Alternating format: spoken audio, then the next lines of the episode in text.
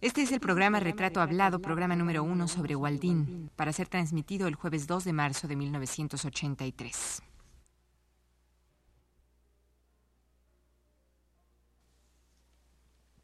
Radio UNAM presenta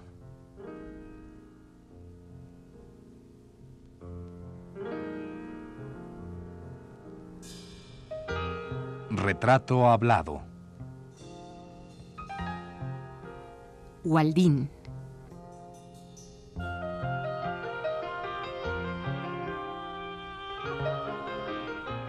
Un reportaje a cargo de Elvira García.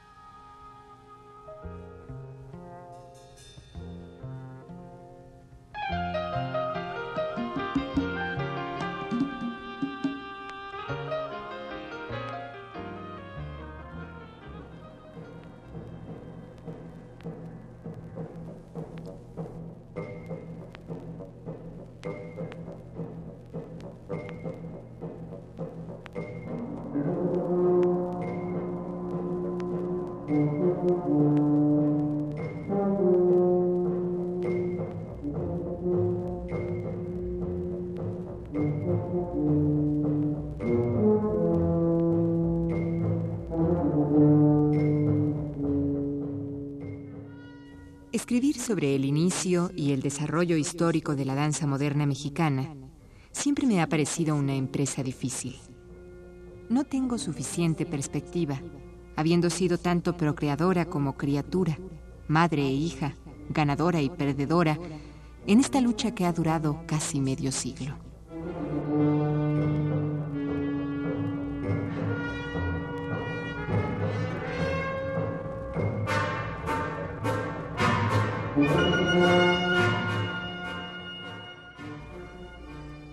Estamos ahora? Los engendradores y la progenie, los bailarines y las obras. Solo queda un delgado hilo del soleado río que un día circuló en la gran corriente del arte mexicano. Sí, puedo hablar de los orígenes de esta danza, de sus primeros 15 años, quizá, y después sencillamente desapareció bajo la tierra, donde permanecerá aguardando por muchos años hasta que se la requiera de nuevo entonces surgirá para participar en una sociedad cualitativamente diferente de su país.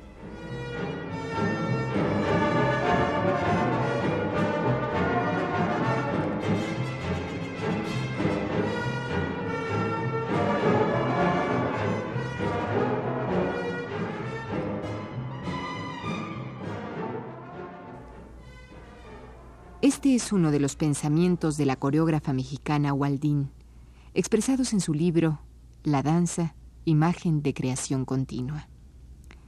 Con él quisimos acercarle a usted, amable radioescucha, a la vida y la obra de una de las mujeres con cuyo esfuerzo creador se ha escrito la historia de la danza contemporánea mexicana.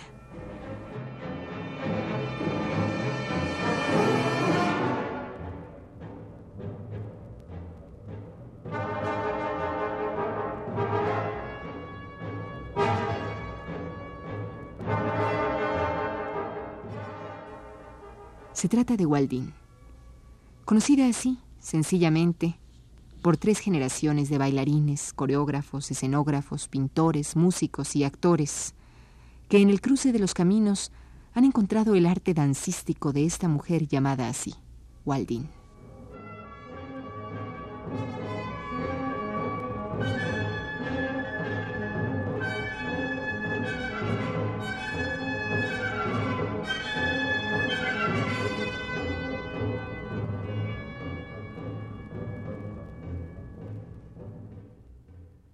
Waldin, quisiera empezar esta entrevista con un recuerdo de usted, su niñez y el movimiento, el movimiento de danza, o sea, lo que es ya la danza, todo el asunto que usted trae.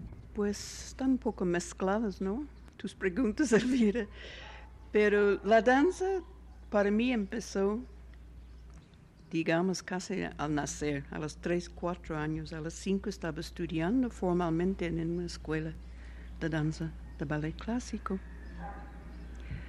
Así es que la danza para mí ha sido una cosa totalmente inseparable de mi vida misma desde la niñez, de todos mis recuerdos. Sí, Golden, ¿y cómo era su casa? ¿Cómo eran sus papás, su, su vida familiar y si había alguna motivación en torno a la danza en su hogar? Realmente no. Mi madre fue pianista, pero no profesional. Mi padre había sido pintor y grabador, pero tampoco se dedicó a esto profesionalmente. Pero siempre había interés en mí como bailarina, siempre me apoyaban en la danza toda la vida. Usted estudió en el ballet ruso, en la escuela de ballet ruso de Theodor Kozlov. Kozlov. Eh, ¿Cuándo entendió usted o sintió que realmente su vida está, iba a ser eh, dedicada a la danza? Pues te digo, cuando entré en la escuela de ballet clásico de Theodor Kozlov a los siete años, en Los Ángeles, California. Él fue el primer maestro a llegar a los Estados Unidos de los ballets de Rusia, de San Petersburgo, de Diaghilev. Su mujer era una de las estrellas del ballet de Diaghilev y se llamaba María Baldina.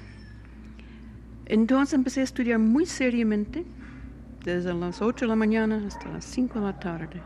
Mi escuela, mis estudios de primaria, todos tomaron lugar en la misma escuela de ballet. Entonces yo me he dedicado, sentí dedicada a la danza desde los siete años.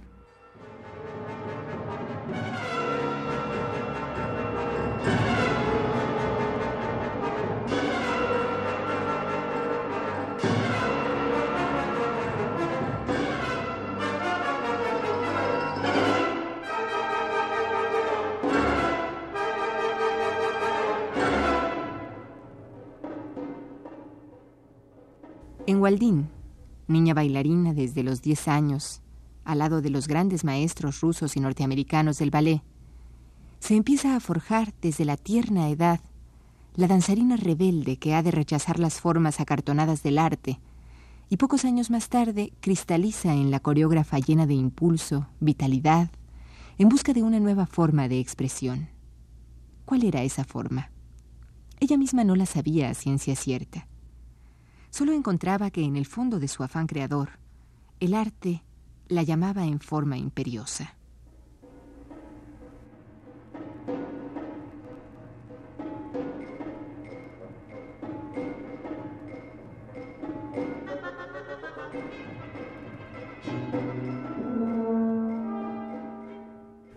Esa necesidad vital, elemental del movimiento, esa urgencia por unir el universo y el cuerpo en busca de su espacio, quedó plasmada por Waldín en todas sus coreografías, y más recientemente en el libro La danza, imagen de creación continua, donde expresa el siguiente pensamiento.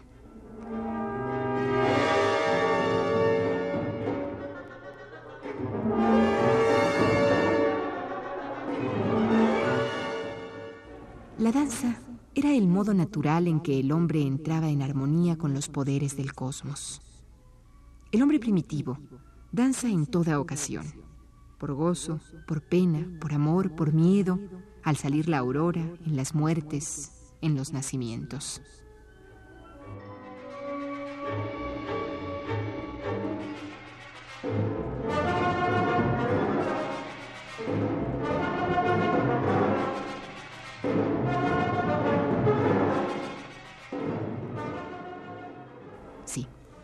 Waldín ha trabajado en una danza que va en busca de la expresión de la entraña del hombre. Lo superficial, la moda, lo banal, está fuera de su camino. Es por ello que durante los años 40, Waldín fue un factor fundamental para el desarrollo en México de la danza contemporánea. Ella, junto con Ana Sokolov, son los pilares del movimiento dancístico que hoy conocemos en nuestro país.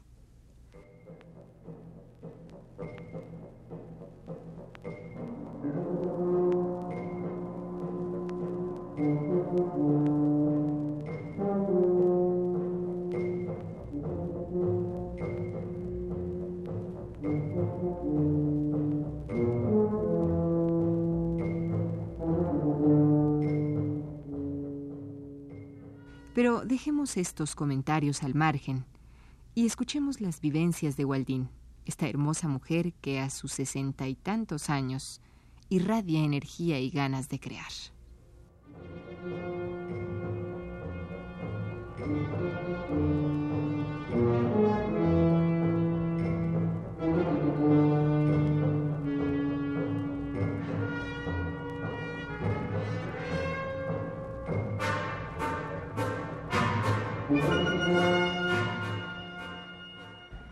Usted muy joven se inicia ya como solista, debuta como solista a los 13 años. ¿Se, ¿Se, acuerda usted de los detalles de esa presentación? ¿Qué obra era y, bueno, qué obra era por principio? Edad de 13 años yo fui solista en el ballet de la ópera de Los Ángeles y San Francisco, porque Kozlov tenía un ballet, un grupo muy bueno.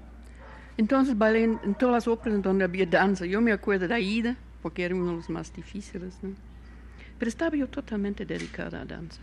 Lo interesante es que a los 15 años, ya bailando en el ballet de la ópera de Chicago, decidí que ya no quería bailar, no quería bailar ballet clásico.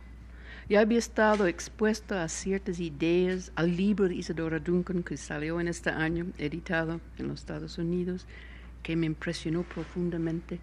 Había visitado los grandes museos de Chicago. Me acuerdo que un cuadro del Greco fue como una revolución en mí artísticamente, me impresionó. Y de ahí salí del ballet clásico. No sé de dónde saqué las fuerzas internas, pero lo dejé a los 15 años. Sí, usted se deja a los 15 años el ballet clásico, pero yo tengo una, una duda. ¿Usted eh, se revela contra el ballet clásico por la técnica, o por la forma, o por lo que estaba quería expresar la danza, o por qué? Yo creo que la rebelión fue medio inconsciente, intuitivo, ¿no? En contra del formalismo del ballet clásico. Pero conscientemente, todavía a los 15 años, yo tenía ideas que quería expresar a través de mi danza. Y supe, por toda mi experiencia, que ya era de 10 años en ballet clásico, que esta no era la forma ni la técnica que me permitía expresarme libremente, ¿no? Entonces supe que tuve que buscar, buscar mi propia forma de bailar. Y de ahí empezó mi búsqueda que ha seguido hasta esos días. Goldín, ¿tenía usted eh, a esa edad tan pues tan joven que era usted, tenía usted ya una claridad en lo que iba a ser su búsqueda, en lo que usted quería encontrar? No, más que lo que te digo, que quería hacer cosas que yo sentía eran humanamente más profundas. Estaba cansada de bailar cisnes y cosas por el estilo. Quería buscar algo que expresaba a mí y todavía a esa edad, no sé, yo sentí que el público era mucho más que público, que era la humanidad. Representaba para mí aún a esa edad, ¿no? Que yo tenía que comunicar mis inquietudes, mis hallazgos, mis experiencias, y que era necesario buscar más intercambio emocional con el público. Entonces tuve esta conciencia y empecé a buscar una danza que yo consideraba humanista. Recuerdes, estoy hablando de una época cuando no había en los Estados Unidos danza moderna, no había las escuelas de Nueva York, ni Marta Graham. Marta estaba en la misma búsqueda que yo. Bueno, usted hablaba hace un rato de que uno de los eh, factores que le hicieron pensar en, el, en la experimentación, en el cambio, fue leer el libro de Isadora Duncan, el que acaba de salir, Mi vida, ¿no? Eh, me gustaría mucho si usted recuerda cómo fue recibido en esa, en esa época este libro, los testimonios de este libro, y bueno, esto es en principio y en segundo, eh, ¿cómo directamente le influye a usted el libro de Isadora? Fue una bomba en ese tiempo, porque Isadora fue revolucionaria en todos sentidos, como mujer, sexualmente, artísticamente, políticamente. Simplemente el libro fue una bomba, no hay otro. Ahora yo en aquel entonces no tenía conciencia política, no tenía realmente 15 años, no estaba involucrado en nada los grandes movimientos de ese tiempo. ¿no? Este fue en los 30 ya, 1928 a 1932. Así es que Isadora representaba algo nuevo y inspiró a muchos artistas, no solo bailarinas y coreógrafos, muchos artistas fueron influidos por ella. Es decir, que artistas como pintores o músicos tuvieron... Pintores, literatos, poetas, por ejemplo, en Europa, donde ella realmente desenvolvió su arte, porque en los Estados Unidos era muy puritana, la rechazaba, ¿no? Tuve horribles experiencias en sus giras por los Estados Unidos, como tú has de saber. En Europa influyó muchísimo en los grandes pintores que, y gente como Gordon Craig, que eran revolucionarios en la escenografía, por ejemplo, en el teatro. Influyó a, a Rodin, influyó a, a, pintores muchos, que la pintaban, la dibujaban, la hicieron escultura. Era una fuerza Isadora. No era un artista, digamos. Yo me acuerdo en uno de sus escritos, no en el libro, dijo, no me digas que soy bailarina. Yo no quiero ser bailarina. Es decir, que no era obsesiva para ella la técnica o perfeccionarse como bailarina. Era una fuerza de la naturaleza de la humanidad, Isadora. ¿Y cómo no iba a arrasar e influir en una gente como yo, de 15 años, ¿no? Que ya sabía que quería hacer otra cosa con la danza. Pero como ella no tenía escuela realmente, yo tuve que buscar mi propia forma, técnica y todo, ¿no?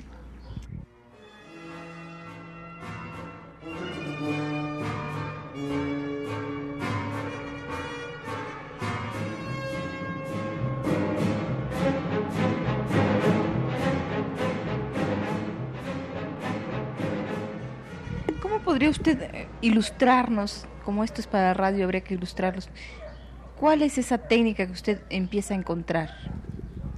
Ay, qué preguntas haces, Elvira. Muy difícil describir la danza. Yo buscaba mucha más libertad de cuerpo, lo que permite el ballet clásico.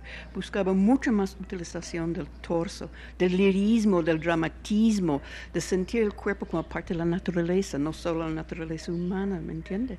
Quería quitar todas esas trapas y vendas del ballet clásico que, que son muy formalistas.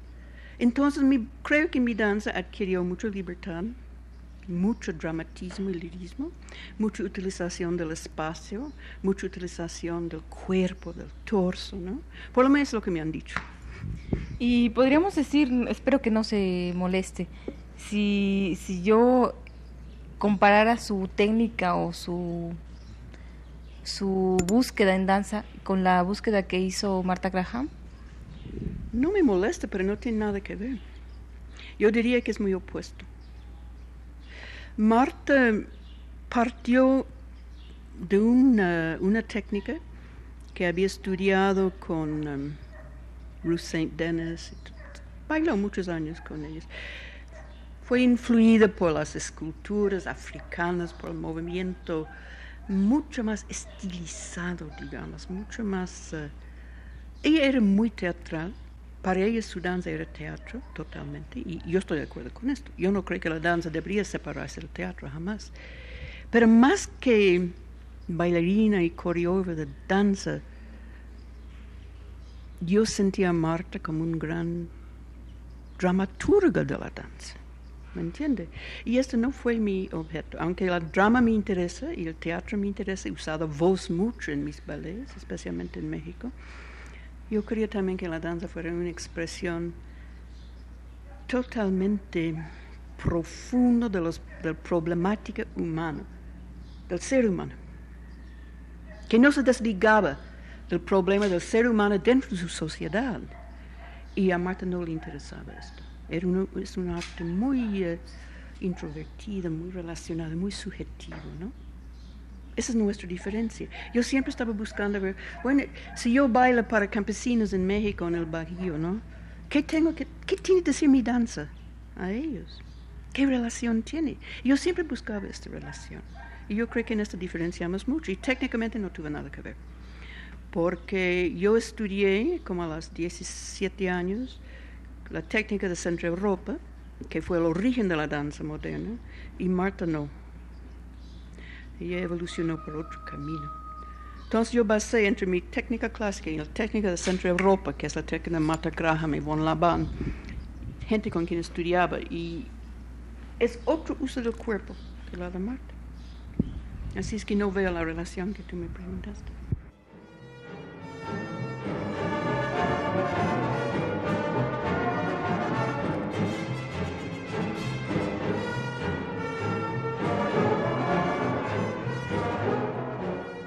Para cerrar este primer programa, hemos elegido un poema que Juan Bañuelos escribiera para Gualdín.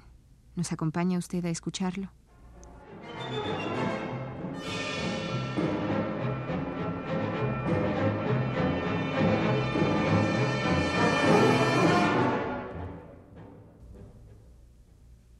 Waldín, viene la danza de la memoria. ¿Te acuerdas del oeste? De las calles polvosas de tu infancia, del árbol de tu casa que dejaba caer la nieve, capricho de una niña. ¿Te acuerdas de tu lago frío y profundo? De la escarcha en Moscú, del bosque canadiense, de Yucatán y el sol de los venados. ¿En qué momento fuiste cómplice de la hiedra al asalto de la altura? De tantos viajes, ¿en dónde quedaron los puntos cardinales? ¿En dónde tus zapatillas ágiles abandonadas? ¿En algún camerino? Waldín, la oscuridad de tu ternura aún envuelve una joven tormenta.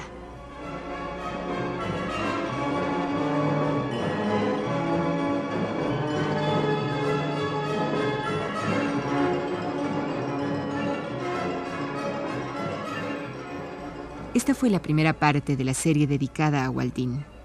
Le invitamos a escuchar la segunda el próximo jueves a las 22.30 horas. Gracias por su atención.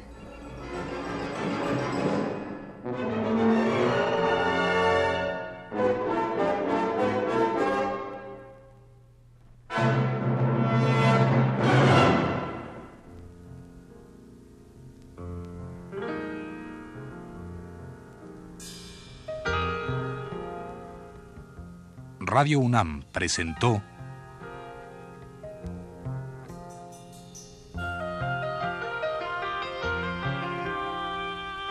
Retrato Hablado.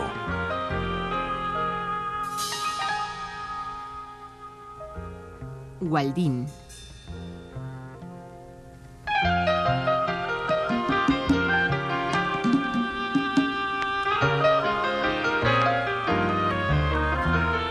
Un reportaje a cargo de Elvira García.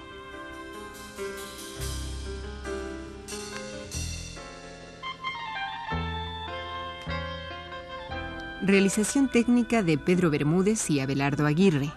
Voz de Yuriria Contreras. Fue una producción de Juan Carlos Tejeda para un programa de Elvira García.